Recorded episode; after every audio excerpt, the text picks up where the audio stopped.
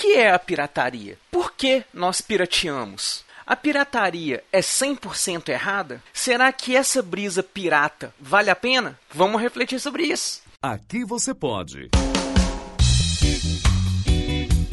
Pode brisar com Eduardo Filhote.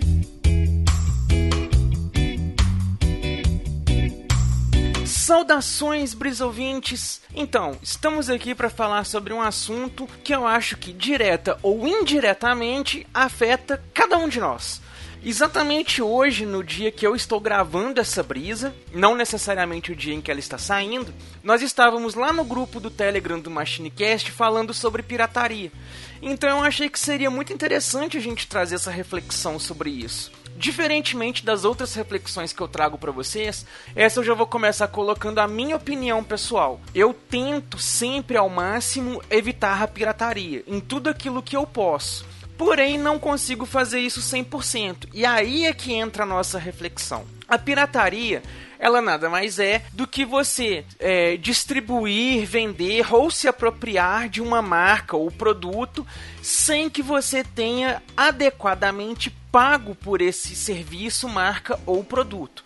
É muito comum a gente ver pirataria quando a gente trata de mídias de consumo, como por exemplo filmes, músicas, desenhos, animes, seriados e por aí vai talvez seja o maior mercado de pirataria que nós temos, mas eu posso até estar enganado sobre isso.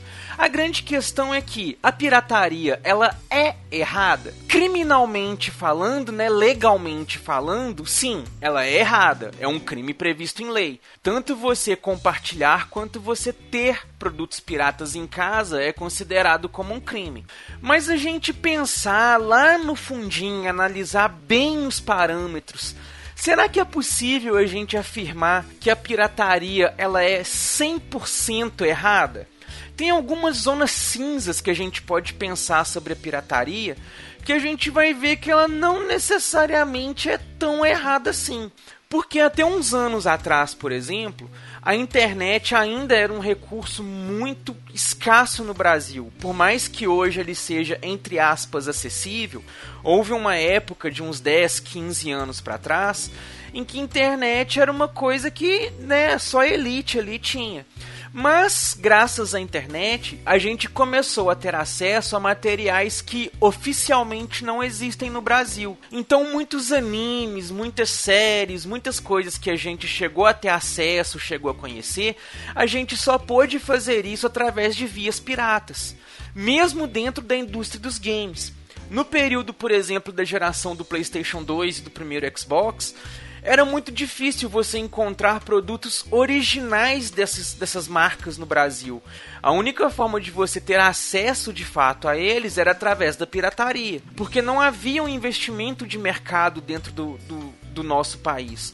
Hoje em dia, esse investimento ele já existe, a gente consegue acessar, ter acesso a games originais brasileiros, né, traduzidos, legendados em BR.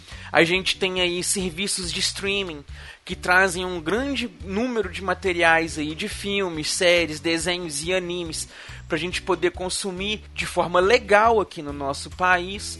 Porém, ainda assim, é de uma forma muito limitada. Tem muitas coisas que a gente ainda não tem acesso por mais que a Netflix, a Amazon, é, o Crunchyroll, é, Funimation e vários outros serviços aí tragam esses materiais para o Brasil, eles não trazem tudo o que é produzido aí fora aqui para dentro do Brasil.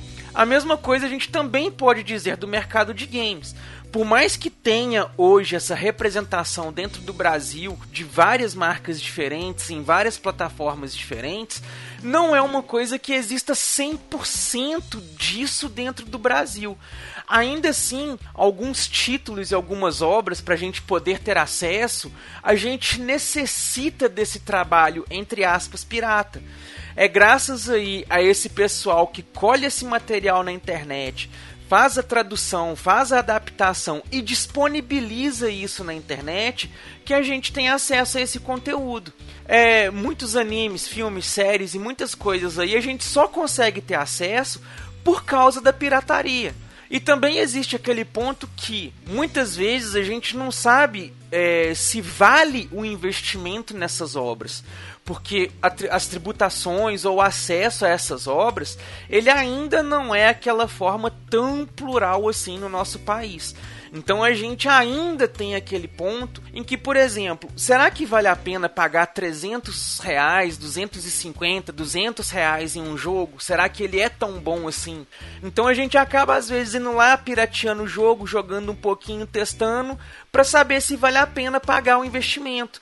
Às vezes a gente vai lá ver um scan de alguma HQ, de alguma coisa, para saber se vale a pena fazer um investimento aqui no Brasil e comprar aquele encadernado de cento e tantos reais, de, de quase duzentos reais, se a história é realmente boa e coisas do tipo, né? Obviamente a gente às vezes pode optar por é, youtubers que vão lá e fazem um, uma gameplay de, de, um jogo ou fazem um resumo de uma obra para saber se vale a pena comprar.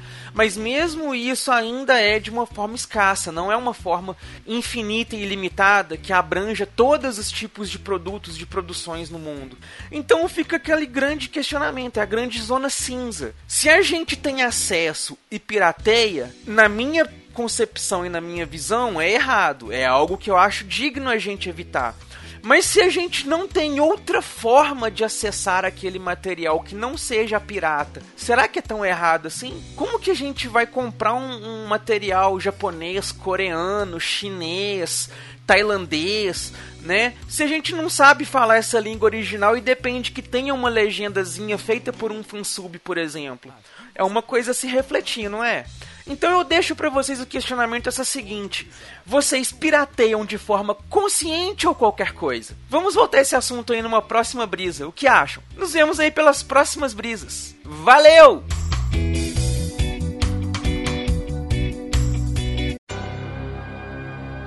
Esse podcast é editado e oferecido por MachineCast